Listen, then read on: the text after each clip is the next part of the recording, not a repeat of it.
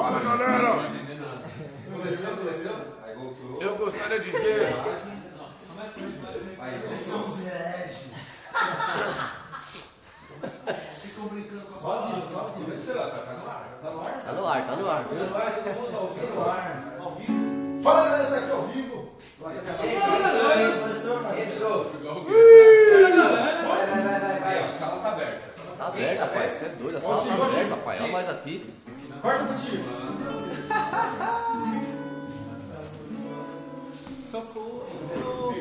Deixa eu dar um. Tem alguém, tem alguém aí já online ou não? Tem galera? 160? Eles estão me ouvindo já. Vamos dar um. Tipo, tipo a Ana Maria Braga. Acorda, menina! Cadê ela fazendo? Já começou, começou. Vamos aí, vamos cantar. Canta aí. Vamos aí, abre voz aí. Mas você não vai abrir? Não, o Tico. Ah, por que pra mim não tá. Ah, mas não tá aparecendo não, velho. Não, tá carregando só. É que tem, depende da internet, né? Depende dos dados aí. Velocidade, né? Acho que é. Acho que é. é. A sua é boa? Olha os comentários aí rolando, ó. Todo mundo desligou o Wi-Fi?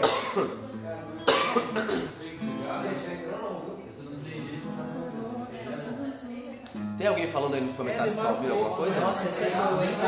Mas falando o quê? Tô, tô ouvindo. Me coloquem no grupo.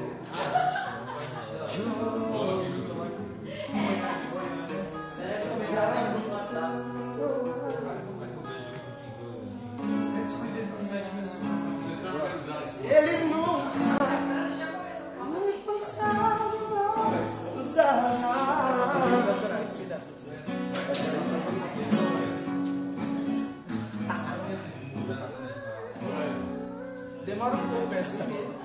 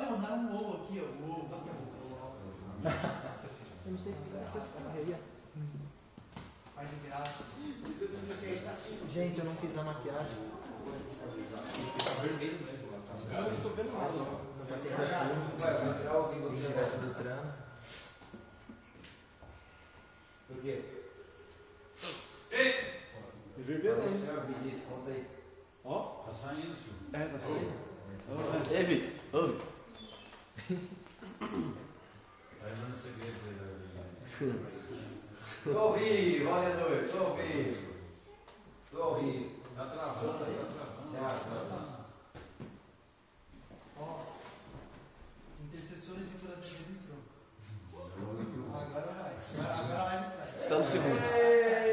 Agora vai, papai. Estamos seguros. Ainda não, ainda tá. Olha lá. Alô? Ah. Fala, galera. Quem falou fala, galera? E aí, pessoal do meu canal, tudo bem com vocês? Saiu? É, mas é aqui, ó. Mas você internet no áudio lá? Ah, é, travou.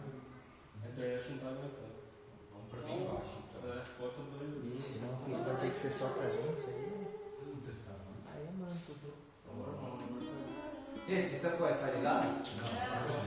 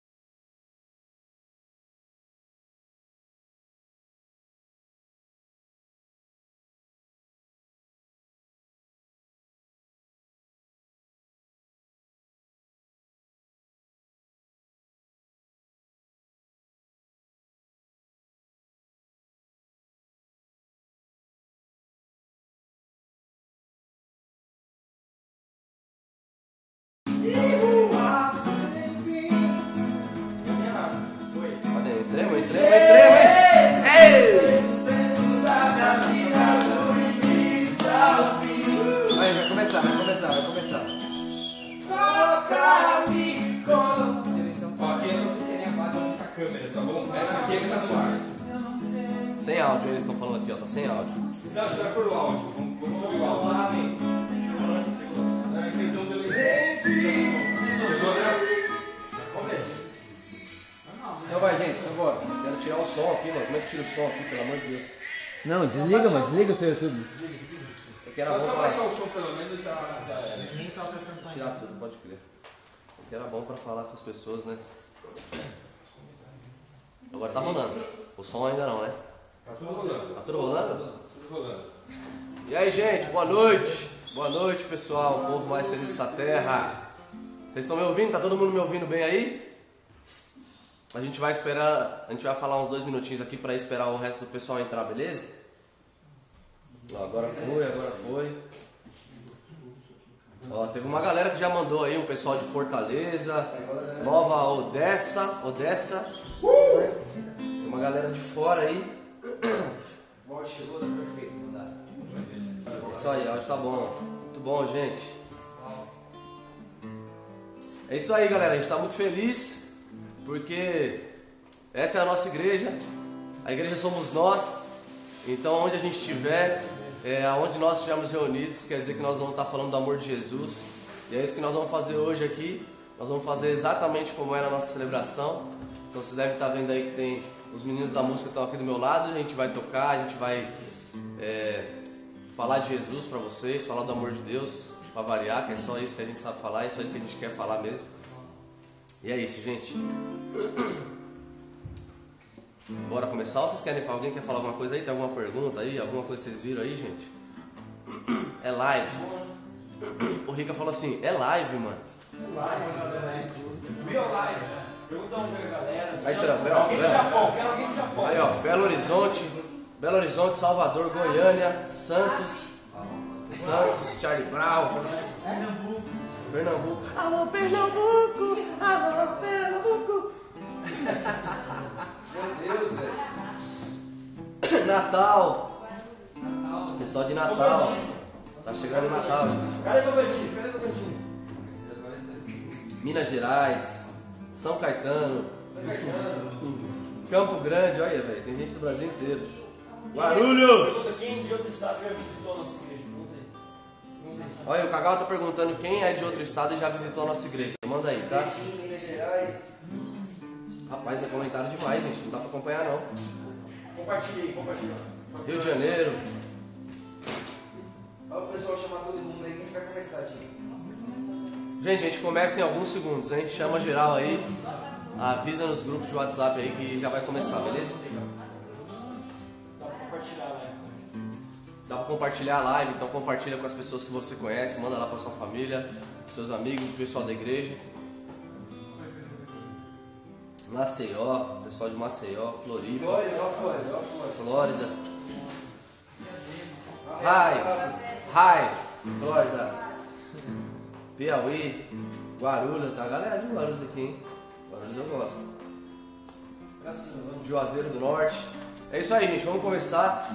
É, como, como eu falei pra vocês, é, hoje a gente vai ter uma noite muito diferente, muito gostosa.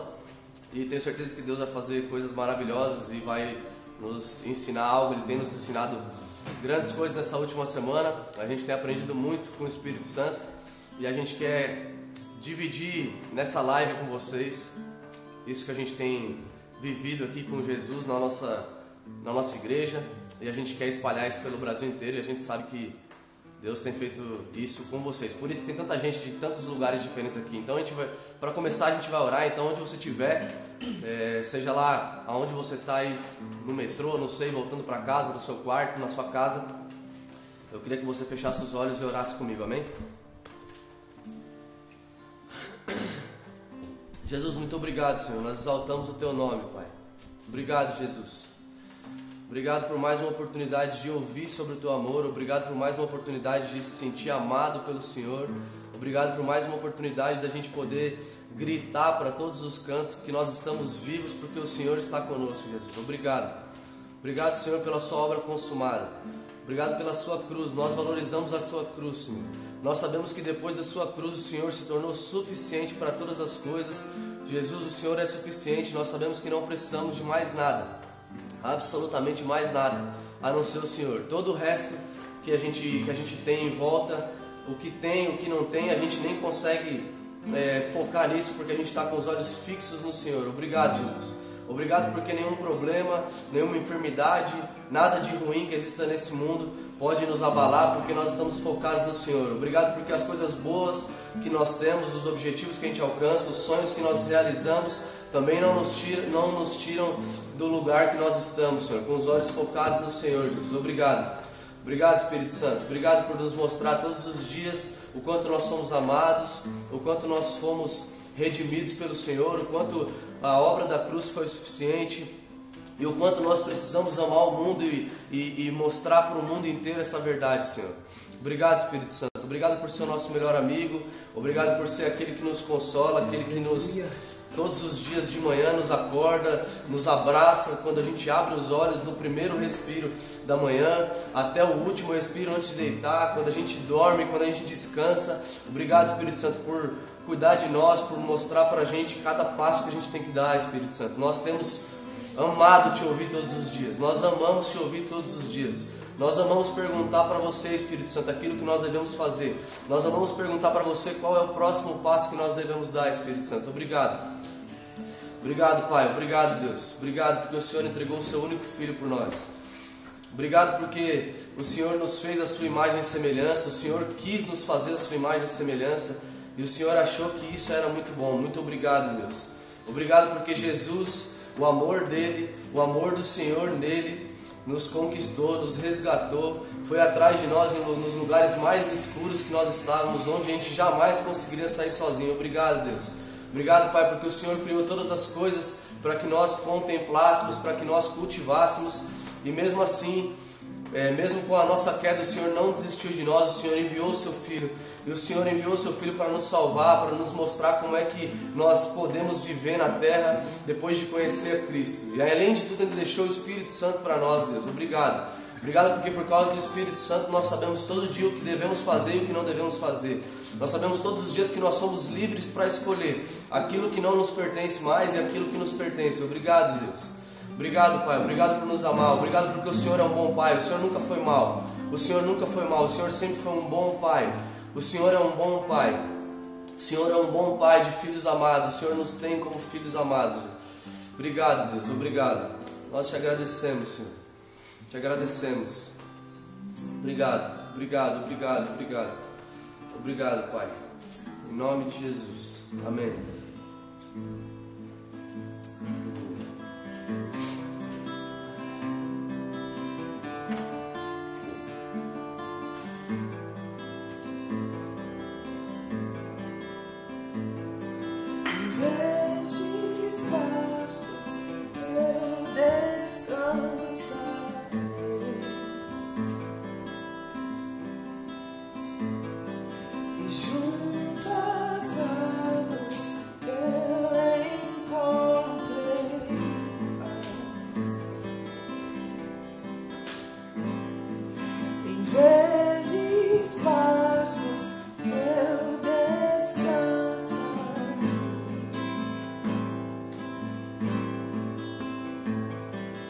show.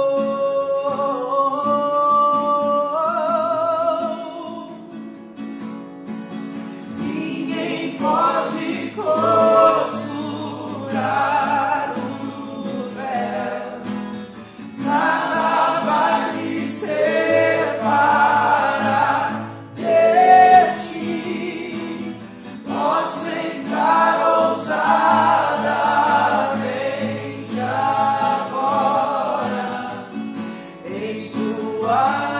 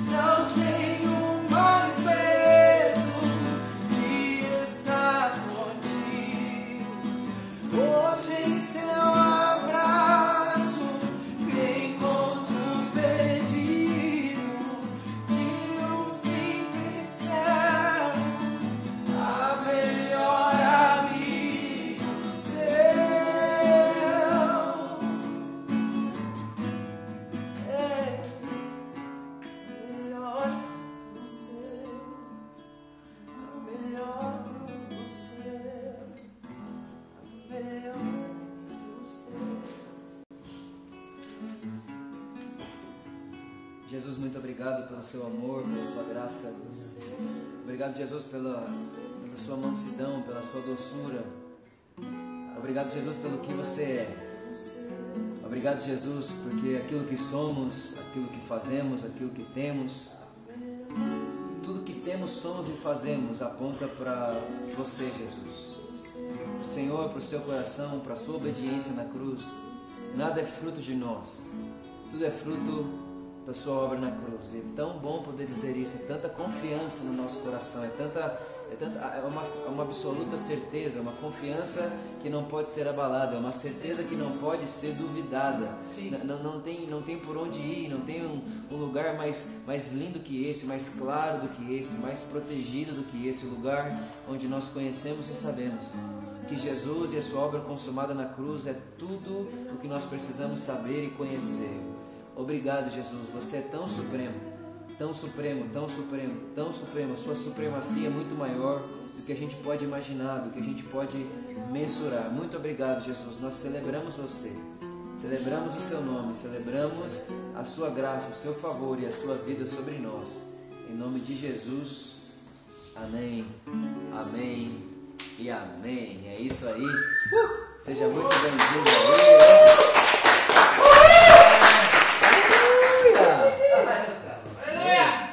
Não precisam me deixar sozinhos aqui, já pode vir para cá também todo mundo. Gente, seja muito bem-vindo aí à nossa live. Né? Num modelo um tanto quanto diferente. Isso, senta aqui. Já me dá um copo aqui. Eita. Ó. Gente, talvez você está aí e você não está entendendo nada, né? O que está acontecendo? Por que que está fazendo uma live né, numa, numa sala, numa casa, né? Na verdade, eu quis trazer vocês até minha casa. É só por isso que a gente está fazendo a live aqui, brincadeira. É, por motivos que vão cooperar para o nosso bem, sem dúvida nenhuma, nós não podemos né, não é, fazer a, a, celebração na nossa igreja. Então a gente está aqui até mais uma vez para a gente poder afirmar com tanta convicção que igreja é mais do que um prédio, né? Igreja somos nós. E hoje a gente pode fazer igreja online, a gente pode fazer uma igreja aqui agora. Então nós somos igreja. A igreja somos nós, então nesse exato momento, a igreja é a gente. E como igreja também nós teremos aqui agora é, um momento muito especial onde nós vamos conversar, nós vamos falar, nós vamos ter perguntas, também vamos né, uma, temos uma mensagem no coração para passar para você. Mas antes disso, eu queria falar para você da possibilidade de você poder ser generoso agora também. Né? Vai aparecer aí na tela do seu computador dessa live a, a conta da nossa igreja, né, o nosso, enfim, todos os dados que você precisa para contribuir com aquilo que nós temos construído. E uma coisa que a gente sempre fala na nossa igreja é que a generosidade ela não é a nossa moeda de troca com Deus. Né? Nós não queremos dar para Deus nos devolver, ou dar para Deus nos abençoar, ou fazer para Deus nos dar em troca. Né? Nós não cremos numa, numa bênção condicionada em nenhuma área da nossa vida. Aí, Vitor, mas o que é uma bênção condicionada? A bênção condicionada é a bênção que só funciona quando você cumpre a sua condição. Então, se você cumprir a sua condição, então você pode receber. Mas a verdade é que nós não vivemos debaixo de uma aliança condicional. Nós vivemos através, e debaixo de uma aliança suprema. Que aliança é essa? A aliança do Pai com Jesus. Então nós já somos abençoados. Então não temos o que fazer né, para sermos mais abençoados. Mas se você está aí né, e você participa da nossa igreja, faz parte da nossa igreja e hoje estamos impossibilitados de estar lá no, no prédio, ou você que não faz parte da igreja, mas acredita e ama aquilo que nós temos construído aqui, você pode contribuir agora aí também com as suas finanças, tá bom? Então já deu certo aí? Tá na tela ou não? É isso. Isso, pronto. Certo? Então tá aí na tela para você, você pode fazer isso, né, enquanto a gente continua conversando aqui. E uma coisa que a gente gosta muito de é, de falar na nossa igreja, talvez você já tenha escutado isso, se não, grava isso no seu coração. A provisão de Deus para as nossas vidas, ela não é uma coisa que Deus manda. Né? Deus não manda provisão. A verdade é que provisão é uma realidade natural aonde Deus está. Né? Salmos capítulo 23, versículo 1 diz: O Senhor é o meu pastor. E no original do texto vai dizer que Ele não me falta. Então, o Senhor é meu pastor e Ele não me falta. E a verdade é que se Ele não me falta, nada me faltará. Então talvez você que está nos ouvindo aí de alguma maneira, de alguma forma, é, você já pôde já pensou, já acreditou que aquilo que você faz, principalmente com essa área, área financeira, né, pode te retribuir ou não? Eu queria né, aproveitar esses minutos aqui, nesse início dessa live, para contar para você né, que você não faz parte de uma aliança condicional. Né? Você não está fazendo com uma mão para Deus te abençoar com a outra. A verdade é que você já é tão pleno, tão abençoado, que minha oração por você é a mesma oração que Paulo fez por Éfeso. Que, você, que os olhos do seu coração sejam iluminados, para que você perceba o tamanho da sua herança. Estava hoje conversando com o Kagawa, né? daqui a pouco ele vai conversar aqui com a gente, e a gente estava falando como é difícil quando a gente vê cristãos que pararam de se enxergar. né? E aí quando você esquece quem você é, você literalmente para de se ver, você provavelmente vai começar a ter práticas, comportamentos, crenças e fé de pessoas que não que não conhecem o que você é, que não são o que você o que você é, né? Então assim, eu queria muito incentivar você a se enxergar também nesse momento. Se enxerga. E ao se enxergar, você vai ver que Deus te aperfeiçoou tanto, que Deus te justificou de uma tal forma que hoje as mesmas realidades que são verdades sobre Jesus também são verdades sobre nós. Você consegue imaginar Jesus dando uma moeda para o pai esperando duas em troca? Jamais, né? Você não consegue imaginar isso porque isso é impossível de acontecer. Da mesma forma, nós não podemos nos ver, nos imaginar ou até, quem sabe, é, nos pegar fazendo uma, uma atitude dessa, ter, tendo uma atitude dessa. Né? Eu estou dando para Deus uma moeda, mas estou com, com uma mão aqui esperando receber duas. Tá? Nunca faça isso da sua vida. Tudo bem? Fica à vontade aí, deu certo? Deu tudo certo? Gente, seguinte, né? Mostra eles aqui, ó. Mostra todo mundo, mostra todo mundo. Vocês dá uma olhada, dá um oi aí geral aqui, ó. Aí, isso. Gente, estamos aqui. Mostra todo mundo, oi? O pessoal aqui do canto está se sentindo rejeitado. Gente, antes de a gente. Né, fala um oi aí todo mundo, o Thiago, Eu já, eu já dei oi, né? Já dei o. Tico, o Tico Salles. É, gente. Ele deu oi, não gritou hoje. Não Não pulando. não pulei. Bom Tá pessoal, bom demais estar aqui com vocês. Cagal, Passou cagal. Gente, antes da gente entrar num bate-papo aqui mais né, geral, onde todo mundo vai conversar junto aqui, é, eu tenho uma palavra no meu coração, até hoje pela manhã eu estava conversando com, com o Cagal de, né, de novo, a gente conversou bastante hoje, é, e uma palavra que, que não tem saído do meu coração nos últimos dias. Né, o apóstolo Paulo, lá em 1 Coríntios, no capítulo 13, a verdade é que é interessante o final do 12. O, capítulo 12 de 1 Coríntios é o apóstolo Paulo dando uma lista de dons. Né? Então, é, o apóstolo Paulo vai falar de todo qualquer tipo de dom que existe, né? dons espirituais, cura, hospitalidade, enfim, tantas, tantas coisas, né? É, é, a pregação, enfim, ele vai falar todos os dons que a gente conhece na igreja, palavra de conhecimento, sabedoria. E aí no final do capítulo 12, ele vai dizer o seguinte, ó, no versículo 31. Contudo, buscai com zelo os melhores dons. Esse é o último verso do capítulo 12. Contudo, buscai com zelo os melhores dons. E aí no primeiro versículo do capítulo 13 ele vai dizer: E agora passo a vo- a vos mostrar um caminho ainda mais excelente. Repare, ele está dizendo: busque os melhores dons. né? Se eu olhar para você e falar, ó, busque o melhor dom, você vai olhar para mim e falar, Vitor, mas qual é o caminho para buscar esse dom? Por onde eu vou? Né? Qual, que é, qual que deve ser o meu procedimento? Ou ah, por onde eu devo andar para encontrar esses melhores dons? O apóstolo Paulo vai dizer, eu vou ensinar vocês o caminho excelente. Né? E ele continua dizendo, ainda que eu fale a língua dos seres humanos e dos anjos, se não tiver amor, serei como o sino que ressoa ou como o prato que retine. Olha o verso 2: mesmo que eu possa, mesmo que eu possua o dom de profecia, e vale lembrar que o dom de profecia, né? A profecia é o, é o dom que o apóstolo Paulo considera ser um supremo, né? Como se de todos os dons que ele falou, a da profecia ele considera ser o mais importante. Ele vai dizer: mesmo que eu possua o dom mais importante e conheça todos os mistérios da ciência. Ele está dizendo, "Ah, ainda que eu saiba profetizar, que espiritualmente falando é o maior dos dons, e saiba também a resolução dos mistérios da ciência, ou seja, sou uma pessoa inteligente em relação às coisas do cotidiano. Eu posso fazer isso e ter uma fé, uma fé capaz de mover montanhas, ou seja, dom de profecia, conhecimento da ciência, uma fé capaz de mover montanhas. Se não tiver amor, ele diz: nada serei. Versículo 3: Mesmo que eu dê aos necessitados tudo, irmão, não é 90% nem 10%, não é o dízimo, né? né? mesmo que eu dê o dízimo, não, é mesmo que eu dê tudo aos necessitados. Tudo. E ainda entregue o meu corpo para ser queimado. Se não tiver amor, todas essas ações não me trarão qualquer benefício real. Gente, eu não sei para você, mas se você ler só esses três versos, eu entraria numa crise. Porque como que pode alguém, beleza, profetizar e não amar? Tudo bem. Né? Ter a fé capaz de mover montanhas e não amar? Tudo bem. Né? É, sei lá, outra coisa que ele fala aqui, conhecer, ter conhecimento da ciência e não amar? Tudo bem. Mas você dizer para mim que eu posso pegar tudo que eu tenho, vender tudo que eu tenho, além de vender tudo que eu tenho, dar aos pobres, entregar meu corpo para ser queimado e não ter amor, como que, como que eu posso afirmar que alguém que dá o corpo para ser queimado, alguém que vende tudo que tem dá aos pobres, faz isso sem amor? É, é quase que é quase que ilógico, é quase que uma contradição, porque quando você, se eu chegar para você e falar, olha, alguém vendeu tudo que tem deu aos pobres, você vai falar, nossa, essa pessoa ama muito, né? O texto está dizendo que você pode fazer isso sem amar, né? E é engraçado que a continuação do texto ele vai dizer no versículo 4, mas o amor, ele é paciente. Repara que do, do versículo 1 ao versículo 3, ele falou diversas coisas que fazemos.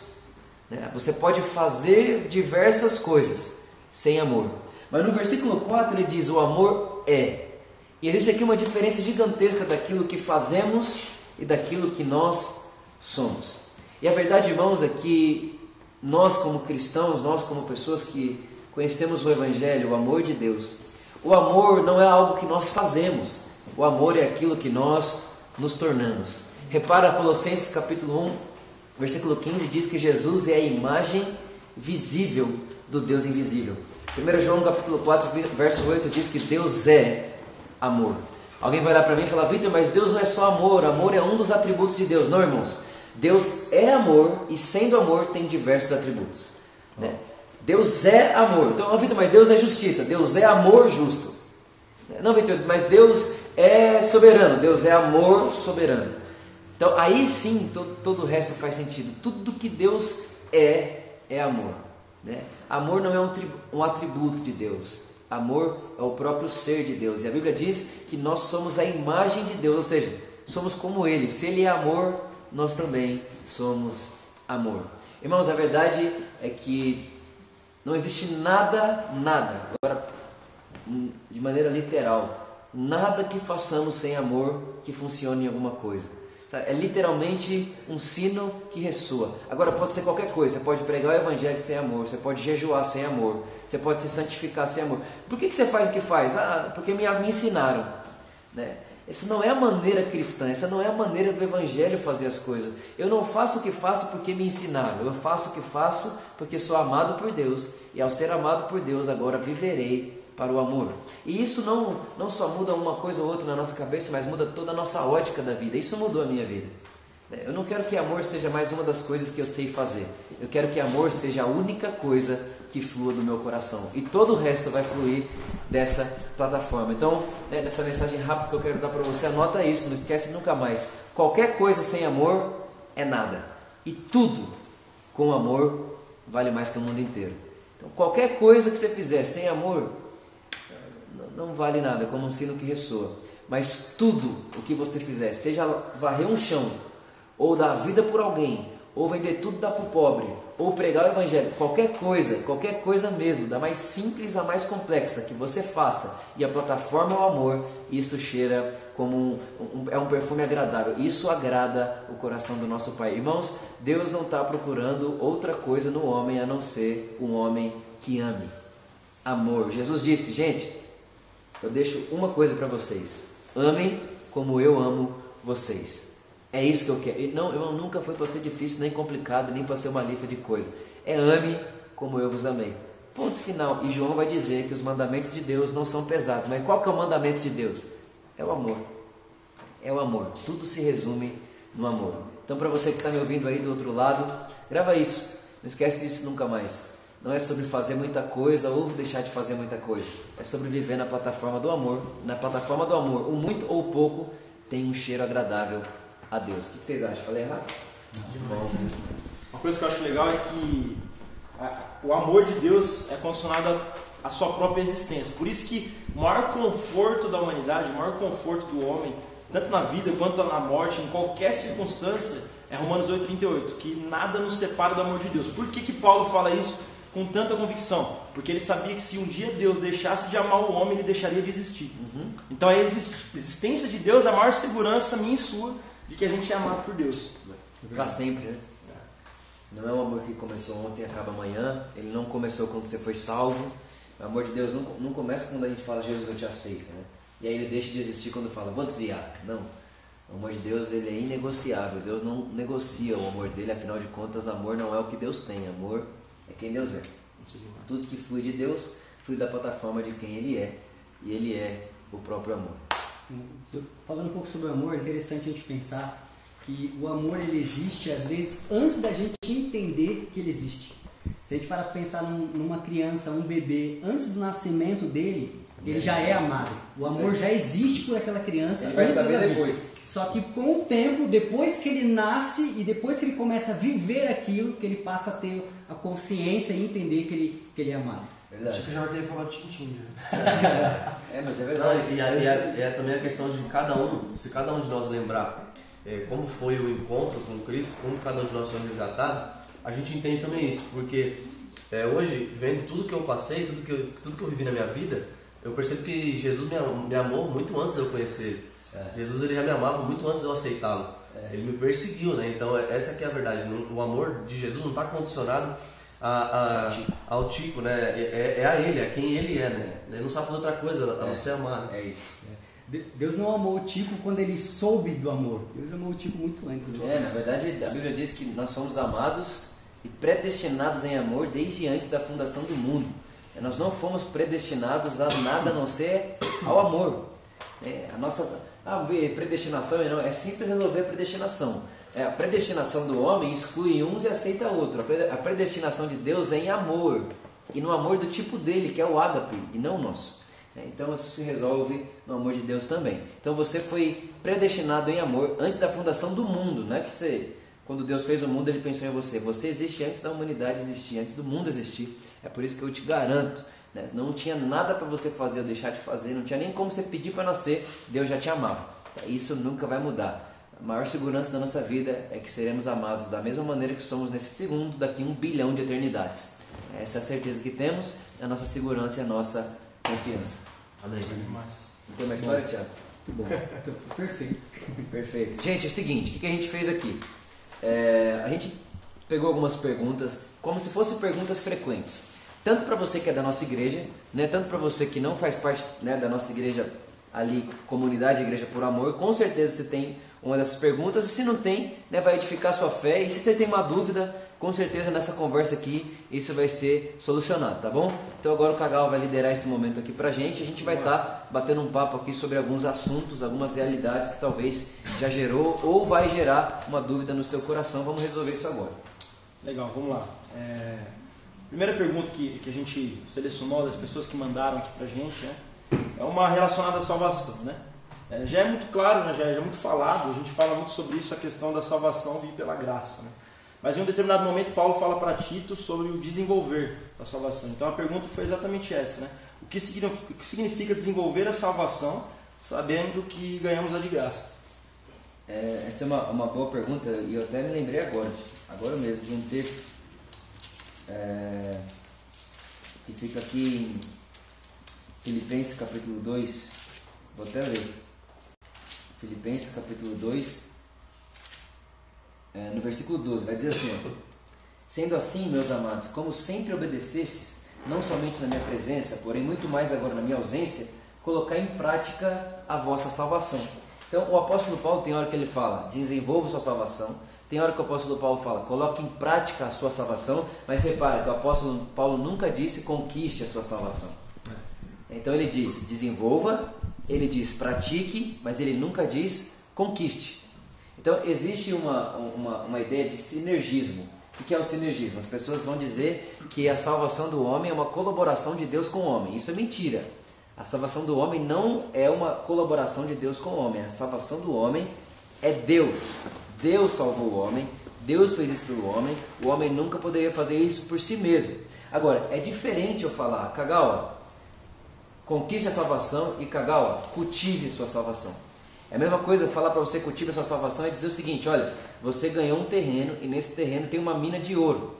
Tem uma mina de ouro nesse terreno, certo? Só que você vai decidir que você vai fazer com ele, não. Ele é seu, a escritura está no seu nome, eu coloquei isso no seu nome, agora vai de você. Se você vai garimpar o terreno para achar o tesouro, ou se você vai ficar satisfeito em saber que tem um tesouro ali, mas você não precisa ver. Eu acredito que tem, então tem. E que mina de ouro é essa da salvação? É a imagem de Cristo.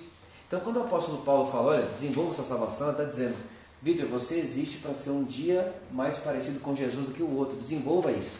Esteja consciente disso. Né? Eu não conquistei ela, mas eu vou desenvolver ela. É como uma, uma, uma cadeira. Deus nunca fez uma cadeira, Deus fez a árvore. A cadeira quem fez foi o homem. Então Deus deu a árvore e falou, cultive, e se tornou a cadeira. Então essa é a nossa salvação. Nós ganhamos ela e agora nós cultivamos ela. Nós praticamos ela. E o que é praticar? É a imagem de Cristo. Né? Uma coisa que não combina com Jesus também não combina com a minha salvação. Deus me salvou para Cristo, Deus não me salvou para mim mesmo. Esse tem que ser uma, uma coisa muito clara. Deus não, me sal... Deus não salvou o Vitor do Vitor para o Vitor ser do Vitor de novo. Não, Deus salvou o Vitor do Vitor para o Vitor agora ser de Cristo. E sendo de Cristo, não é que eu estou proibido de fazer outra coisa, é que agora tudo me é lícito. Mas só me convém o que me edifica. E o que me edifica? É o que me faz ser parecido com Jesus. Então esse seria o desenvolver da salvação. Legal. Eu acho que, que é total a ver com mentalidade, né? é total a ver com entendimento. Por exemplo, uma coisa legal é que um processo comum, uma pessoa quando ela tem, ela, ela é presa, por exemplo, é, se ela fica mais de 10 anos presa, depois quando ela é solta, ela precisa passar por um, um entendimento de que agora ela é livre. Então, as atitudes dela, se ela não passa por essa clareza, esse entendimento, essa mentalidade de que ela é livre, ela está livre, mas continua vivendo como presa. Então, esse desenvolver é total a ver com a mentalidade, o entendimento. A salvação vem de graça. Agora, o entendimento disso, a clareza disso, o, o, o, desenvolver daquilo que essa salvação me deu, inclusive a herança que, que nós somos cordeiros com Cristo, tem a ver com entendimento, com clareza, com mentalidade. Né? É demais isso. Tá bom. Vamos para a próxima aqui então. Olha ela aí, a tal da hipergraça. Hum. Vamos falar disso, acho que é uma, pertinente. um tema pertinente. É, a, a extrema valorização da graça, porque nós, nós não conseguimos fazer outra coisa, surge essas perguntas. Né? É da hipergraça. É da hipergraça. O que seria essa hipergraça? É, o que seria, às vezes, o, o próprio cair da graça, né? Sim. Que é citado. É, eu vou começar, acho que depois até é bom o Tico falar uma coisa sobre isso, porque é o seguinte. Primeiro que a gente tem que saber é que o, o, essa, essa, essa, esse nome hipergraça foi o homem que deu, né? Então assim, vamos começar a falar por aí. Então, não existe hipergraça no texto bíblico. Essa, não existe essa, esse termo. E eu acho até um erro dizer hipergraça como sendo algo pejorativo. E quando você fala hipergraça hoje, você pensa numa coisa ruim, mas eu acho um erro máximo isso. Porque hipergraça devia ser uma extrema alegria. Né? Se você falar, aquela igreja é uma igreja que é hipergraça, ótimo, porque é hipergraciosa. Ela não é só graciosa, ela é hipergraciosa. Ela não, né, ela não, ela não acredita que a pessoa, ela não acredita só que as pessoas serão salvas. Ela acredita muito que as pessoas serão salvas. Então assim, era para ser um elogio. Então eu como, né, como pastor, enfim, como líder, como um crente, eu considero um, um um desperdiçar de uma palavra que podia ser uma maravilha, uma coisa boa, se tornar tão pejorativo como hipergraça. Mas vamos lá, partindo do, do que as pessoas entendem como hipergraça, o que, que elas falam da hipergraça? O hipergraça é um lugar onde as pessoas, ouvindo o evangelho da graça, passam a viver como elas querem. Né? Então a, a, a mensagem da graça se torna muleta para viver uma vida de pecado. É bem delicado a gente entrar né, e aprofundar nesse assunto, até porque tem que entrar aqui o que é pecado, o que é carnalidade, o que é isso, mas de uma forma bem clara, bem simples. Nenhuma valorização extrema da graça vai gerar isso nas pessoas. Nenhuma. A verdade é que o Evangelho da Graça, aprendi isso com o Cagal, o Evangelho da Graça, o Evangelho de Jesus, só existe esse. O Evangelho, ele vai maximizar a pessoa. Se a pessoa é carnal, o Evangelho vai tornar ela mais carnal. Se ela, ela, pega aquilo e faz o que ela quiser com aquilo. Agora, se a pessoa ela nasceu de Deus, quando você prega para ela o tamanho do perdão, o tamanho da graça, o tamanho do amor de Deus, ela não faz outra coisa a não ser amar demais. Né? Então, assim, a, a, a mega valorização da mensagem do Evangelho não vai gerar pessoas irresponsáveis. Não vai. Não vai. Ah, Vitor, pode acontecer? Pode. Só que foi a mensagem do Evangelho que fez aquilo com ela? Não, ela só vai tirar a máscara. Tem uma coisa que o Evangelho da Graça não deixa ninguém ter: máscara. Quando o Evangelho é pregado, a máscara de todo mundo cai. né? Então, o cara que é carnal, ele vai se demonstrar carnal. Ele não vai ter medo de se demonstrar carnal. Afinal de contas, a mensagem do Evangelho é contra o medo. Então, se eu não tenho medo, eu vou mostrar quem eu sou. E aí ele vai e vai fazer coisas que não combinam com Deus, não combinam com ele. Aí alguém vai olhar para mim e falar: Mas esse cara é salvo ou não? Eu não sei. Talvez uma pessoa que gosta de julgar quem é salvo ou não, você ia ver o filho pródigo e ia falar que ele não tem pai. O que não é verdade, pelo contrário, o pai estava esperando ele voltar. Então, para mim, o problema da igreja é quando ela quer limitar a salvação das pessoas pelo comportamento. A salvação é de graça. A salvação é de graça mediante a fé em Cristo Jesus, ponto final. Para que ninguém se glorie. Né? Para que ninguém se glorie. Ou seja, eu não vou me gloriar da salvação porque eu não estou desviado. Né? Se é que existe desviado, mas deixa esse assunto para outra hora. Você entendeu o que eu quis dizer? Né? Não tem como eu me gloriar de que estou salvo. Então, eu acho, eu acho que assim, é um medo, na minha opinião, tolo de alguém, de principalmente de um de alguém que prega o evangelho. É muito tolo achar que falar muito do amor de Deus vai gerar pessoas irresponsáveis. É a mesma coisa de eu saber que meu pai me ama demais porque ele me, porque ele me ama demais, eu vou bater o carro dele. Eu vou chutar a porta do quarto dele quando ele estiver dormindo. Isso é um erro absurdo. Né? Pelo contrário, Jesus disse: quem muito sabe que é perdoado, muito ama. Quanto mais consciência de perdão, quanto mais consciência de justificação, quanto mais consciência de graça, mais amor, não mais pecado. Então, na verdade, se eu sou o diabo, eu faço isso. Se eu fosse o diabo, se eu fosse o diabo hoje, se eu quisesse fazer uma coisa só, o que você faria? Eu falaria que o evangelho da graça é bom demais para ser verdade e que precisa ser mais difícil. Pronto. Aí não tem como ele te tirar do céu, porque quem te pôs lá foi Jesus, mas tem como ele impedir você de viver bem na terra. Aí você vive uma vida de religioso na terra, a vida mais miserável que tem, não é nem uma coisa nem outra. Fica no meio do caminho, tenta comprar Deus que é impossível, tenta comprar o amor que é impossível, e tá o tempo inteiro cobrando todo mundo a pessoa mais chata do mundo. E, e olha, e outra, olha no espelho e não se acha suficiente. Não se ama, não consegue amar o próximo e não consegue olhar para Deus com carinho, paz e com convicção e com confiança. Que vida é essa? Uma vida completamente miserável abaixo daquela que Jesus deu para mim e para você. Então, se eu sou o diabo hoje, eu inventaria a hipergraça no sentido pejorativo. Se você falar muito da graça, toma cuidado. O pessoal vai pecar. Porque ele sabe que é o contrário. A Bíblia diz que pela ofensa de um todos pecaram, mas a graça de Deus superabunda tudo isso e agora, pela obediência de um, todos nós reinaremos. Reinaremos através do que? Da graça e da justiça. A imensa provisão da graça e a dádiva da justiça vão dar pra gente reinado em vida. Romanos capítulo 5, verso 17. Então, se o diabo impede você de ouvir a imensa provisão da graça, ele impediu você de reinar em vida, é tudo que ele gosta. Até porque ele não tem o que fazer com a sua eternidade, então ele acaba com a sua vida na terra. E mais? Tipo, falar? Deixa eu Falo, posso falar. É, primeiro que a primeira vez que eu ouvi isso, né? é, esse termo hipergraça, a primeira coisa que eu pensei foi: todos, as, todos os crentes acreditam na graça, todos, 100%. Só que alguns deles colocaram a graça dentro de uma caixa e aquilo que eles não acreditam que está fora daquela caixa, eles tiveram que criar um novo nome. Então, obviamente, é um nome pejorativo que. Mas enfim, é, a minha história é, principalmente porque eu nasci dentro da Pura Amor, né? Então é, fica difícil para alguém lutar e rebater um fruto, né? É. Então assim, eu tive a minha irmã mais velha tá assistindo a live, então eu nem tenho como aumentar ou diminuir a minha história, porque tem família minha assistindo a minha live, minha esposa tá assistindo a live. Então assim, a minha vida era uma desgraça, é isso que minha vida era.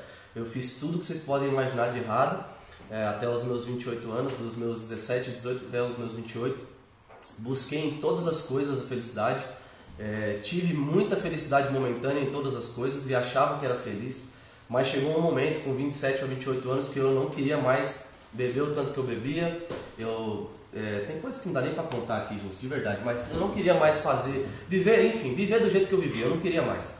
E eu não conseguia. Eu me lembro que eu cheguei a ficar três meses sem beber e consegui ficar três meses sem beber porque eu falei, eu vou parar, eu vou diminuir. E aí eu lembro que o dia, o primeiro dia depois que eu fiquei os três meses sem beber, eu parece que bebi pelos três meses que eu fiquei sem beber. Mas você vê, né? Isso aí é, é a obra É da o carne, esforço né? próprio. É a obra o da esforço carne. próprio traz pra você uma coisa de, ah, eu consegui. eu consegui pelo, pelo meu próprio esforço, só que na verdade todos os dias eu suava frio. E aí quando, e quando quando eu não conseguir, como você se sentia? me sentia é, destruído, né? Fraco. É decepção, "Putz, é Decepção, autodecepção." decepcionado. Então quando, quando eu cheguei na Por Amor, é, tanto o Vitor quanto todas as pessoas que me receberam, ninguém nunca me, ninguém nunca me perguntou qual- quais eram os meus erros. Ninguém nunca falou assim, me fala do que, que você está doente pra gente tratar essa doença. Não, eu tenho alguém que trata qualquer e toda doença, que já tratou, já curou, mesma então, forma. da mesma forma. Então nós vamos te apresentar esse cara. E eles foram me apresentando Jesus dia após dia, até que chegou um ponto que eu já não, não via mais graça nas coisas que eu tanto lutei é, para parar e para conseguir largar. E, e aí, eu- o dia que eu percebi que, que eu olhei para Ou copo seja, de um cerveja, fruto. Um fruto. O É, dia que eu olhei é uma pro- obra da carne. Olhar Exato. cerveja e falar, te odeio. É um fruto. Do nada, sem saber explicar, sem saber de onde Exato. veio, olhou e falou, isso não combina comigo. E nesse dia eu pensei, o que, que eu fiz, o que, que o Tico fez para conseguir chegar nesse ponto? Nada. Só fiquei com Jesus, É só crio. Me aprofundei, né? cultivei a terra que me foi dada, Desenvolveu a salvação. desenvolvi e ele me disse as coisas. O meu pastor, os meus pastores, os meus líderes nunca me disseram não faça isso, não faça aquilo, ou faça isso e faça aquilo. Para que você... Não, continue com Jesus, continue com o Espírito Santo, estamos junto com você. E o Espírito Santo foi me dizendo para onde eu ia, para onde eu não ia, para onde eu ia, para onde eu não ia, e me tirou de caminhos que eu tentei sair durante 10 anos e nunca consegui pelo esforço próprio. Então a graça ela não corrompe ninguém. Né? A graça é o que você falou, ela só mostra a verdade sobre nós e a pessoa que receber isso e cultivar a terra Pronto. não volta nunca mais. Nunca mais. Não volta nunca mais, é impossível. Romanos 6, 14, né? Talvez é o É impossível. Para fechar isso, o apóstolo Paulo vai dizer: vocês não, o pecado não terá mais domínio sobre vós. Mas por que Paulo não terá? Porque não estáis mais debaixo da lei, mas debaixo da graça. Ou seja, ele não vai ter mais domínio. Por quê? Porque não está mais debaixo da lei, porque debaixo da lei tem domínio. A verdade é que quanto mais debaixo da lei do legalismo nós estamos, mais escravos nos tornamos. Então, quanto mais pode e não pode, mais escravos somos. Né?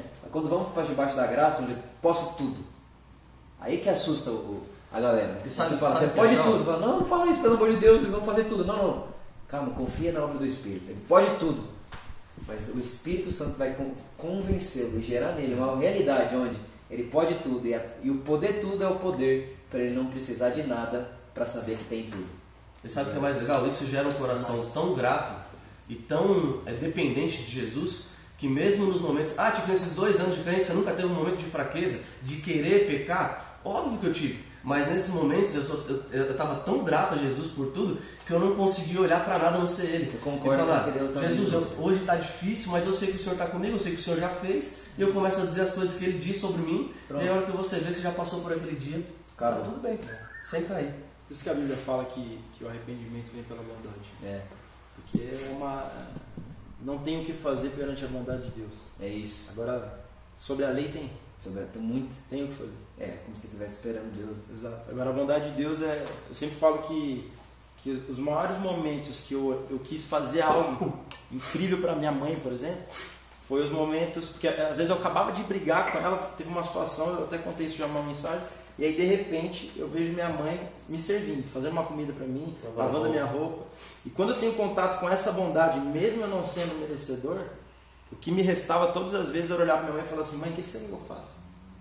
Sabe? O, que, que, o que, que nós vamos fazer junto hoje? Por isso que é, a lei ela nos foi tutora até Cristo. Que agora a gente pode todas as coisas. E a lei foi circuncidada no nosso coração. E agora a gente não faz mais pelo medo. Então, por exemplo, esse, esse cara aqui que acabou de falar para vocês, incrível que a gente quer, quer sempre chorar ouvindo quando ele, ele fala o testemunho da vida dele. Mas esse cara aqui, há anos atrás, é, talvez ele, ele não era é, é, referência em comportamento para ninguém. E hoje, pela mensagem da graça, pela, pela bondade de Deus, a gente pode dizer que o Tico ele é um exemplo para a gente como pai, ele é um exemplo para a gente como, como filho, ele é um exemplo para a gente como marido. A gente até esses dias falando sobre isso, né? E, e realmente tem se tornado um exemplo. Por quê? Porque teve contato com a bondade. Isso é maravilhoso. Mesmo, e aí, tipo, mesmo com alguns banquetes sendo servidos na nossa cara, parece que literalmente tudo perde a graça. Porque como que, como que alguém que nunca foi fiel a nada na vida se torna fiel a uma mulher, cara? Quer dizer que outras mulheres e outras pessoas nunca mais aconteceu nada? De chegar e dar em cima ou mandar uma mensagem esquisita? Pode acontecer, mas é, é um banquete que você nem olha. Você só passa pro lado porque está com Jesus, focado em Jesus. Encontrei um tesouro, né? Encontrei um tesouro. Vendo tudo que tem. Ah, tá aí. tá. Tesouro. Vamos lá. Falando dessa, dessa questão de tentação, né? Só uma coisa que eu, que eu, eu acho que essa pergunta aqui é é interessante. A pessoa falou assim, é, eu fico meio a dúvida. Se Deus é esse amor tão amoroso assim, me fala do Velho Testamento, tudo aquilo, né? Só uma coisa muito simples para você que tá, perguntou isso, eu sei que pode ser a dúvida de muitas pessoas. Primeiro, nunca tenha dúvida de algo que, a- que o texto bíblico deixa claro e encontra um texto bíblico que é duvidoso. Tem texto que você vai ler que você fica, meu, o que, que é isso? Mas tem texto que você lê que é tão claro. É muito claro, João diz que Deus é amor. É muito claro, João diz, 1 João 2,2, que Jesus morreu como propiciação por toda a humanidade. João 3,16, Deus amou o mundo. O apóstolo Paulo, nada pode separar do amor de Deus. Então são coisas claras. Jesus disse, no João capítulo 10, as minhas ovelhas ouvem a minha voz, eu as arrebato para minha mão e ninguém tira elas da minha mão. Então assim, é coisas muito claras para a gente duvidar com coisas duvidosas. Né? Mas só para você entender uma coisa, tudo que você vê sobre Deus que não está em Jesus, joga fora.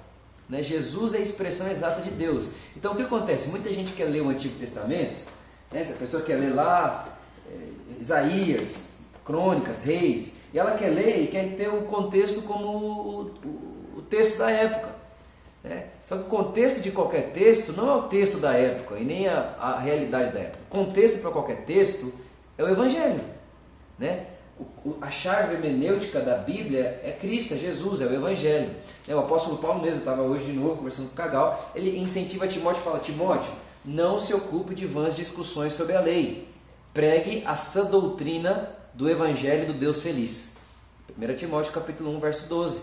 né? Então, Timóteo, não fica se ocupando, querendo re- explicar muita coisa, querendo né, ficar alucinado. Isso aí. Ele vai dizer mais ainda. Ele diz isso só vai pro- produzir alucinações, discórdias e falta de piedade. Está lá em 1 Timóteo 1. Ele vai dizer: Você, Timóteo, aplica-te a essa doutrina do Evangelho do Deus feliz.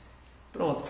né? Então tem coisa que a gente resolve fácil, é simples. Basta olhar para Jesus. Se você quiser olhar para esse texto aqui e querer tirar do pé da letra o que você vai crer e o que você não vai crer, você vai ver que ele vai contra ele mesmo diversas vezes. Então, se Jesus não for a chave de interpretação, a gente enlouquece com isso aqui. Mas como Jesus é a chave, fica tudo claro como a luz do dia. Tá bom? Amém. Vamos lá então. Uma aqui que é: Se a nossa carne morreu na cruz, Travou. por quem somos tentados? Você ouviu? Se a nossa carne morreu na cruz, Por quem somos tentados. Ah, essa pergunta também tinha que dar uma meia hora só para responder ela, para falar primeiro o que é a carne. Ah, primeiro, carne, carne não é o que fazemos. Jesus disse que a maldade está no coração e não na ação. Né? Então a carnalidade não é carne o que nós fazemos com o corpo. Né? Por exemplo, um cara para, te- tetraplégico, né? que não se mexe, É. esse cara pode ser carnal. Né? Esse cara pode ser carnal.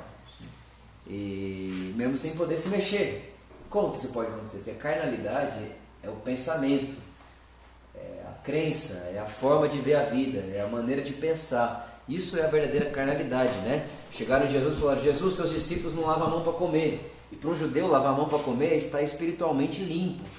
Uma coisa tem nada a ver com a outra. O judeu é tão legalista na- no momento, na, naquela época, né? ainda hoje tem alguns ainda, que eles achavam que lavar as mãos para comer era sinal de pureza espiritual.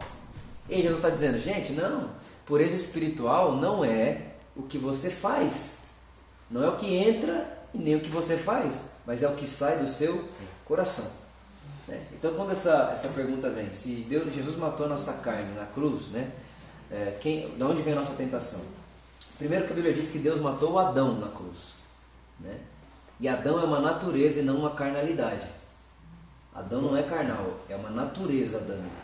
Deus matou essa natureza lá. E hoje nós somos tentados pelo quê? Tiago vai dizer, pelo mau desejo do nosso coração. Tiago diz que Deus não tenta ninguém. O que faz vocês se sentirem tentados são os desejos de vocês. Os desejos que existem. O próprio, o próprio apóstolo João vai dizer, olha, Se vocês forem amigos do mundo, vocês são inimigos de Deus. Mas que tipo de mundo é esse? Nós vamos falar disso mais pra frente. Mas que tipo de mundo é esse? Ele vai dizer: aquele que deseja tudo que quer para si mesmo, que é orgulhoso e que tem orgulho né, da vida, de si mesmo, um cara arrogante. Então, essa é a natureza adâmica que Jesus crucificou na cruz. Ela está morta. Agora, vai de mim, de você concordar com isso. A verdade é que Deus não fez, Deus nunca, gente, a verdade é assim, Deus não fez robô.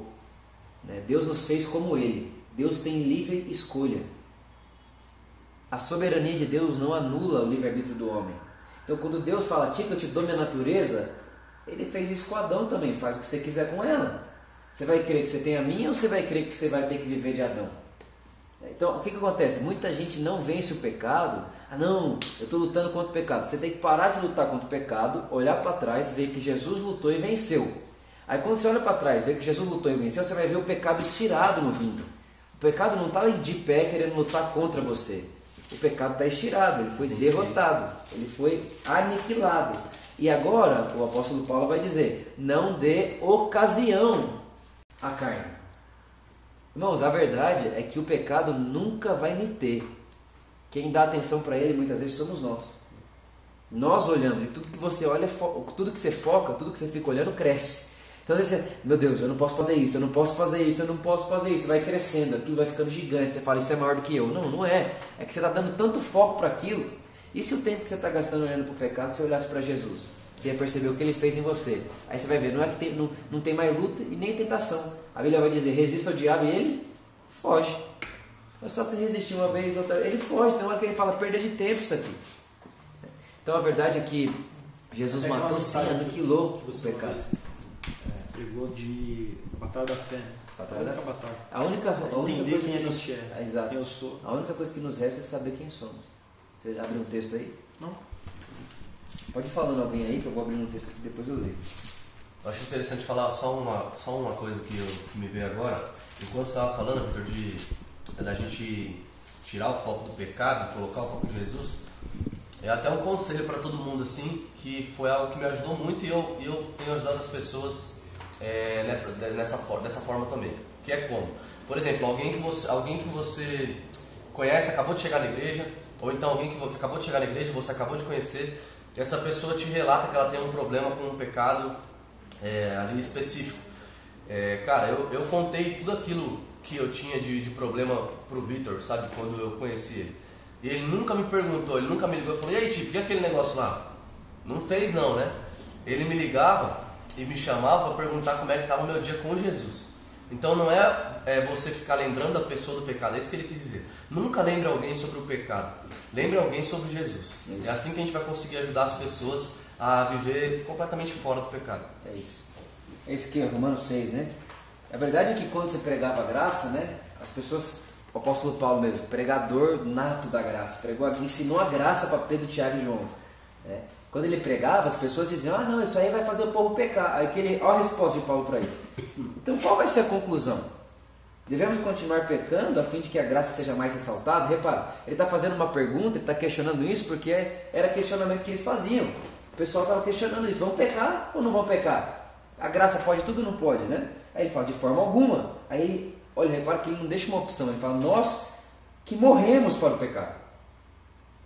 Como seria possível desejar viver sob seu jugo? Paulo está dizendo, gente, estou falando com vocês como pessoas mortas para o pecado. Ou vocês concordam com isso, ou o evangelho vai parecer alucinação para vocês. E aí vocês nunca vão ter uma vida prática do evangelho. Que não é difícil, gente, é fácil. De verdade, é muito fácil. Tem coisa que não dá para falar aqui, mas é fácil. É mais fácil qualquer coisa que você já viu na sua vida. Deixa eu te falar, você que é preso em masturbação, é mais fácil ficar sem masturbar do que masturbar. Muito mais fácil. Porque é pensa num rio. Pensa num rio. É mais fácil você deixar o rio fluir ou paralisar o rio? Muito mais fácil deixar fluir, até porque fluir é natural. Você nasceu de Deus. Quando você quer fazer uma coisa que não vem da natureza de Deus, é como você querer parar um rio. É muito mais difícil, dá muito mais trabalho. Então só deixa o rio da santidade de Deus fluir. Concorde com isso. Você é santo. É para cima. A gente sempre a gente aprendeu a condicionar a salvação ao comportamento. E aí, a grande pergunta é, né? O ladrão da cruz não teve um bom comportamento. Pra, pra nem merecia o que ele teve. Então, é. quando a gente condiciona o comportamento, a salvação, é, a gente começa a não entender o que, que é a nova natureza. É igual, por exemplo, um, hoje eu falei isso também com o Vitor, a gente estava conversando, e um, um- um gato, quando ele vê, se ele, se ele vê um gato miando, tá tudo bem. Mas se ele vê um gato latindo, ele vai achar estranho. Por quê? Porque não concorda, não concorda com a natureza dele. Então é simples assim, é uma natureza. Você vai, você vai saber o que, que é, é- é natural um gato fazer, você sendo um gato, você vai saber o que é natural você fazer e, e- e você vai saber o que não é natural. Isso porque ni- ninguém te impôs nada, mas simplesmente porque você flui. Porque você fluiu em viver daquela forma. É anti- é antinatural. Né? É antinatural. Vamos lá. Mais uma aqui. É... 1 João fala sobre um mundo ah, em qual nós não devemos amar. Não devemos amar. João fala isso na sua carta em 1 João. Qual que é esse mundo que a gente não deve amar? Ah, é estranho, né? Tem hora que Jesus fala: Não ame o mundo. Aí a Bíblia diz: Deus amou o mundo. Aí vem João e diz: Não ame o mundo. Aí Jesus diz: Não te não tire do mundo. Então, pessoal, que mundo é esse? Né? Primeiro, a gente tem que entender que existe o mundo cosmos. O que é o mundo cosmos? É a criação de Deus. Então, nada que Deus criou é para ser odiado. Tudo que Deus criou é para ser amado, ou seja, o ser humano é para ser amado. Né? A natureza é para ser amada, o universo é para ser amado. Tudo isso é para ser amado. Né? Tudo que Deus fez, tudo que vem de Deus é bom. Né? O Tiago vai dizer que tudo que vem dele é bom, porque nele não há sombra de variação. Então, que mundo é esse que João está dizendo? É um mundo, continua, você só continua lendo o texto. 1 João capítulo, leia pra gente, Tiago. 1 João, capítulo 1, Dois, 2, dois. versículo 15, né? Isso, leia. Não ameis o mundo nem as coisas que há no mundo. Se alguém amar o mundo, o amor do, do Pai não está nele. Porque tudo que há no mundo, a concupiscência da carne, a concupiscência dos olhos e a soberba da vida, não procede do Pai, mas procede do mundo. Ora, o mundo passa bem com a sua concupiscência. Aquele, porém, que faz a vontade de Deus permanece Isso. eternamente. Lê, lê pra mim de novo lá, só a hora que ele fala aqui, ó. Ah, aqui, ó. Não ameis o mundo, se alguém amar o mundo, amor do Pai. Porque tudo que está no mundo, que, que tá? Que mundo é esse, ó? A concupiscência da carne, a concupiscência dos olhos e a soberba da vida. Esse é o mundo que João está dizendo.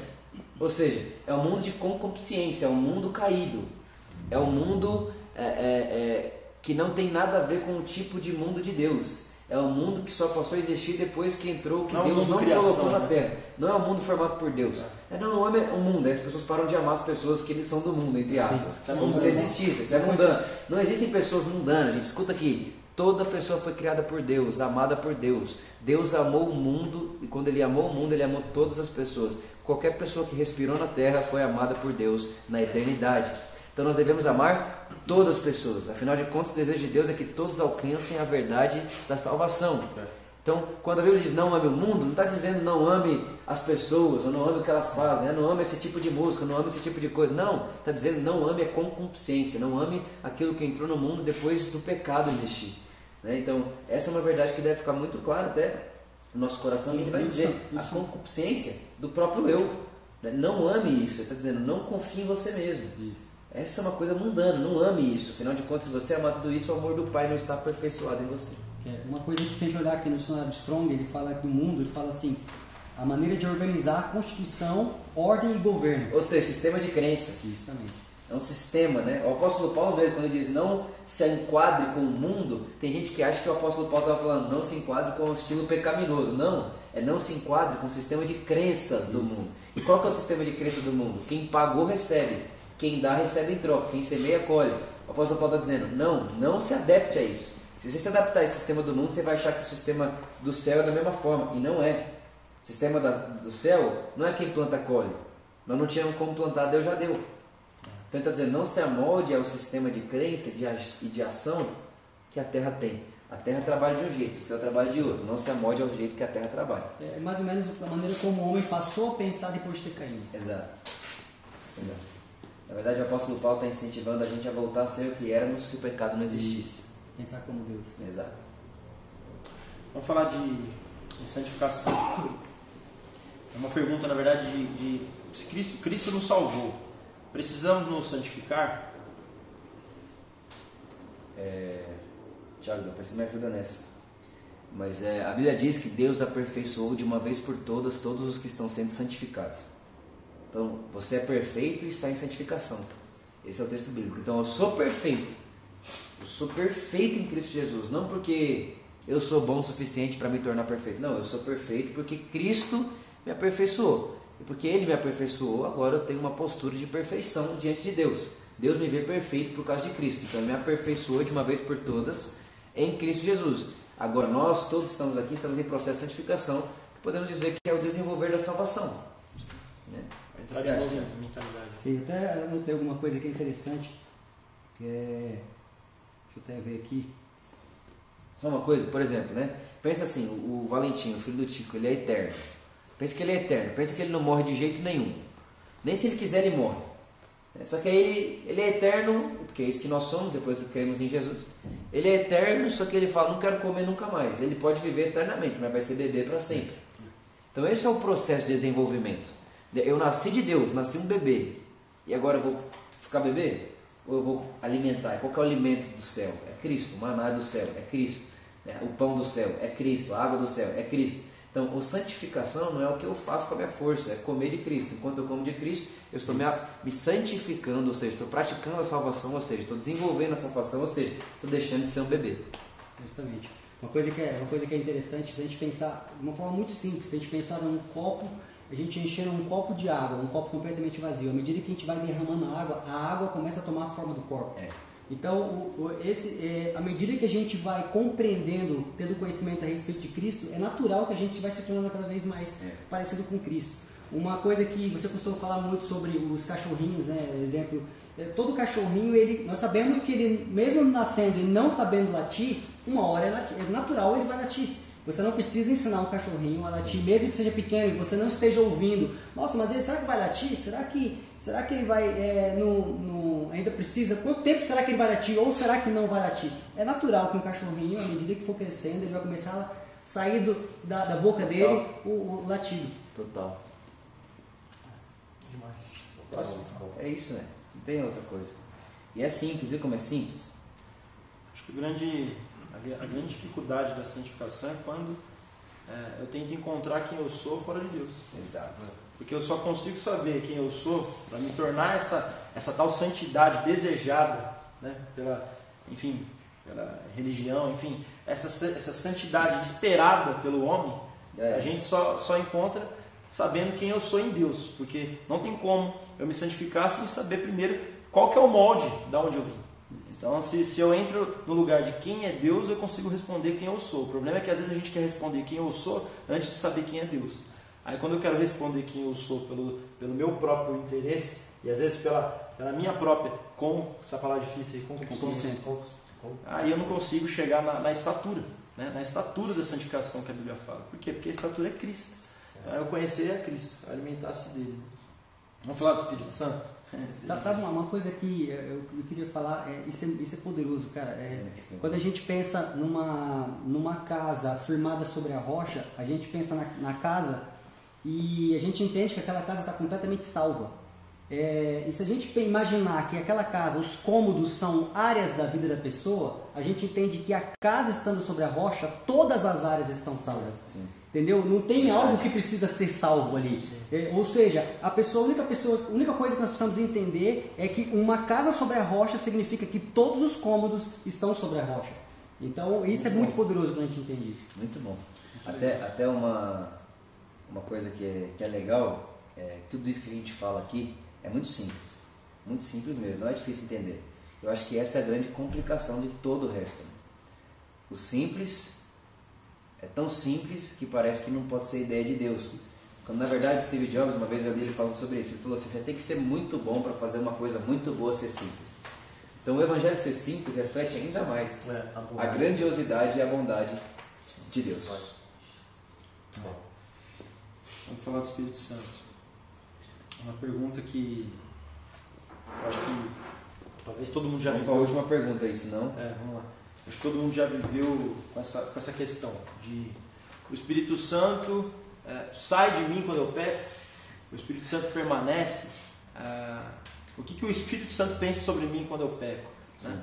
Esse, essa, esse medo de fiz alguma coisa, ele saiu, fiz uma coisa boa, ele entrou. Sim. De novo, a justiça própria. Isso é só uma coisa que eu acho que vale a pena a gente já dar, cortar de vez, é que tem gente pensando, sai sim, porque saiu de sanção. O que a gente não pode fazer nunca é fundamentar verdades antes da cruz da ressurreição como se continuassem sendo verdades hoje. É dizer que de sanção para mim não mudou nada no meio da história, só que de sanção para mim teve a morte e a ressurreição de Cristo. E ao ter a morte e a ressurreição de Cristo, tudo mudou. Não é que uma coisa mudou, tudo mudou. Então não, não tem como. Alguém que recebeu o Espírito Santo, não tem como perder o Espírito Santo. O Espírito Santo não sai. Por que, que ele não sai? Porque você não fez nada para ganhar. Eu não fiz nada para ganhar ele. Eu criei. Se eu não fiz nada para ganhar, não tenho o que eu fazer para perder. Então, assim, é, é um erro julgar que alguém tem o Espírito Santo porque tem um comportamento. É um erro julgar que alguém não tem um comportamento e perdeu o Espírito Santo. E é um acerto crer. Se a pessoa creu, ela tem o Espírito Santo. E não sou eu que tenho que cuidar de convencer ela, mas o próprio Espírito que vai convencer, eu não quero fazer o trabalho dele. Então, para você que perguntou isso, sem dúvida nenhuma, o Espírito Santo não sai de ninguém que ele entrou uma vez. Ninguém. Em quem que ele entrou? Quem creu. Mas não é em quem ora em língua? Não. Não é quem profetiza? Não. Em quem? Em quem ele entrou. Em quem ele entrou? Quem creu. Creu quem? Em Jesus, ponto. Talvez Creio, essa pergunta tenha vindo, né? Talvez a pessoa que perguntou isso perguntou, talvez pensando assim, é, mas quando eu é, peco, quando eu caio, eu não consigo, eu, eu fico, não consigo ouvir a voz do Espírito Santo. Mas a grande verdade é que quando a pessoa está nesse estado, ela está tão tomada por culpa, Que não, E a por culpa medo, não deixa. que o ela problema, fica o problema do pecado não é o pecado, é a culpa. é a culpa. É o depois, é o pós. Né? Porque o Espírito Santo continua ali, só que ela está com um fone de ouvido do pecado gritando na orelha dela, ela não está E conseguindo até ouvir. porque a fala do Espírito é Cristo, e o Espírito convence a gente de Cristo. Então é muito fácil saber o que o Espírito Santo está falando uma hora dessa. É que a pessoa quer ouvir uma coisa nova, ela quer ouvir uma coisa diferente de Jesus. Mas não é, não vai Quando, ter. quando eu, quando eu entendo que. Quando eu entendi isso, que Deus, quando olha para a terra, ele espera Cristo. Então, o acesso do Espírito é Cristo. né? Então, por isso que o- se o acesso do Espírito é Cristo, Se Cristo não falhou, e não vai falhar, Cristo Cristo não falharia. É, é aquilo que você fala sobre a aliança de Deus com o Filho. Né? É, Então, a aliança de Deus é com o Filho. é, e eu estou bem nela. Eu estou bem nada. Então, na, na antiga aliança, antes da cruz, por exemplo, as, as si- situações que tinha, por exemplo, de Saúl, de espírito se retirar, na antiga aliança ele era colocado a fim de cumprir uma missão. É isso, é, ele era uma manifestação, Uma não era morada. manifestação colocada para que ele cumprisse, para capacitar a cumprir uma missão. É. E aí, no momento que aquela missão não foi cumprida ou algum comportamento Isso aí. foi diferente, ele se retirava. Até porque ele não pode morar em casa impura. Isso. Aí, quando Cristo entra, acabou. A Limpa. casa se tornou limpa, se tornou pura, uma Perfeito. nova morada, enfim, uma nova criatura. Então, quando a gente entra em Cristo, o acesso é, é disponível ao É. Espírito. Então, já não é mais sobre cumprir uma missão, é sobre Deus procurar Cristo para colocar o Espírito. Quando Deus procura Cristo, encontra Cristo em nós, ele coloca o Espírito. Pronto. E pronto. É isso. Tem como o Espírito Santo sair de Jesus? Hum. Então também não tem como ele sair de você, meu amado. Amém. É isso? É isso. Tiago, tem uma coisa aí que você pensou? Ah, cara, isso é tão bom, é, é maravilhoso a gente entender isso, sabe? É, essa, essa compreensão de tudo que a gente, tá, a gente falou aqui.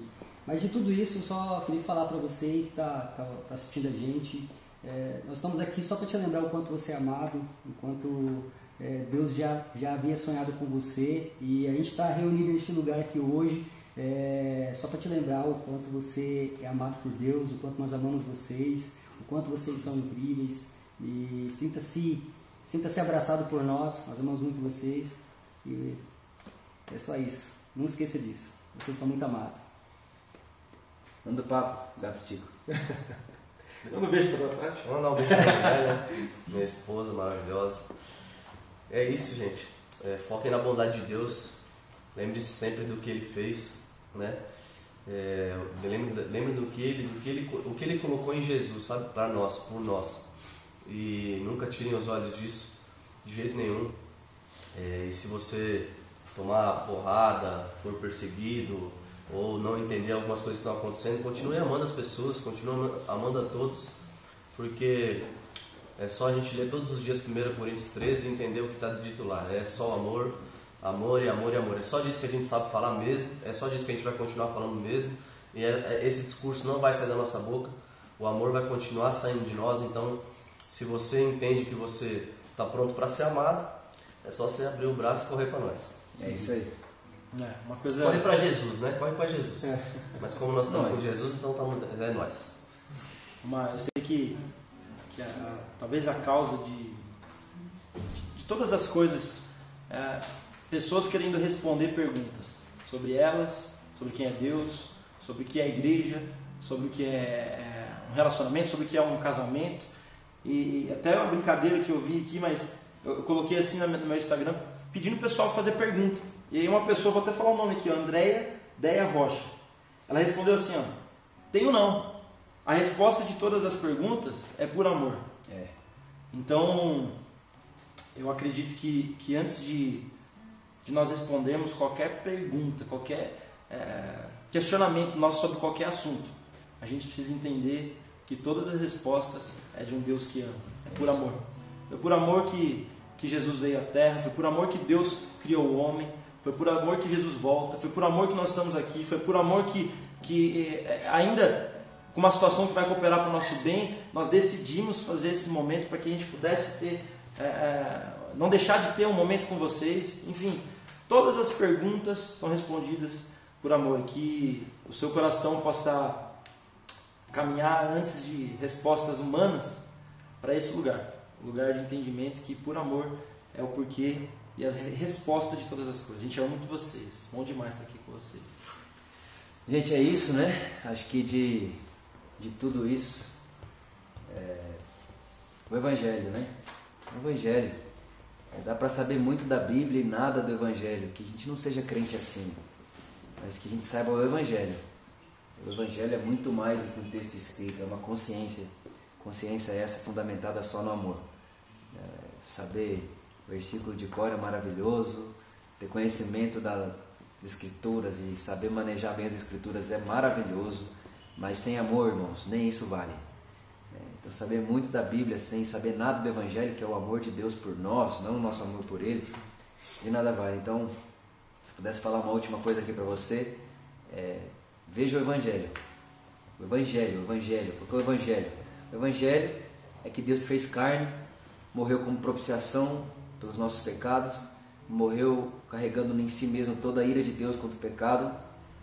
Ele pegou o meu lugar, morreu a minha morte, morreu a minha miséria. E 2 Coríntios 5:21 diz que ele se tornou pecado por nós para quê? Então, ele não só morreu, teve um motivo pela sua morte. O motivo é que agora nos tornássemos a justiça de Deus. Esse é o evangelho. Tudo visto dessa maneira e dessa forma. E agora que eu sou a justiça de Deus, eu não só sou alguém perdoado, agora eu sou como Ele é. Como Ele é, nós somos.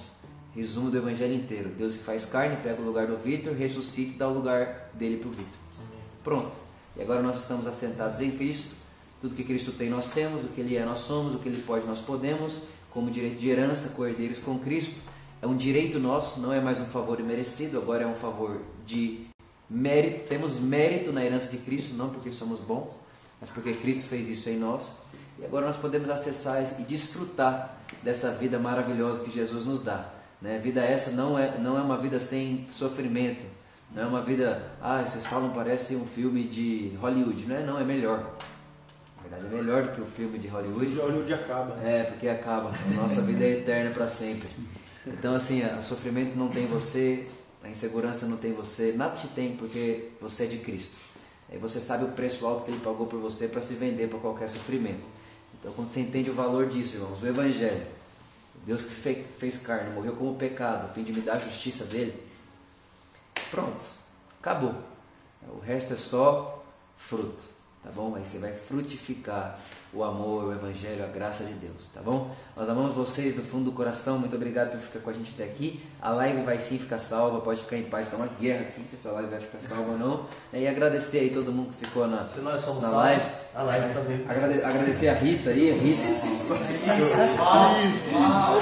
Agradecer a Rita por, a- por embelezar a nossa live.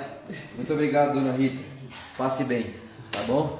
Beijo, beijo grande. É isso. Por amor sempre. Falou, falou, falou. Tchau, tchau. Parou! Mandei um beijo pra Rita.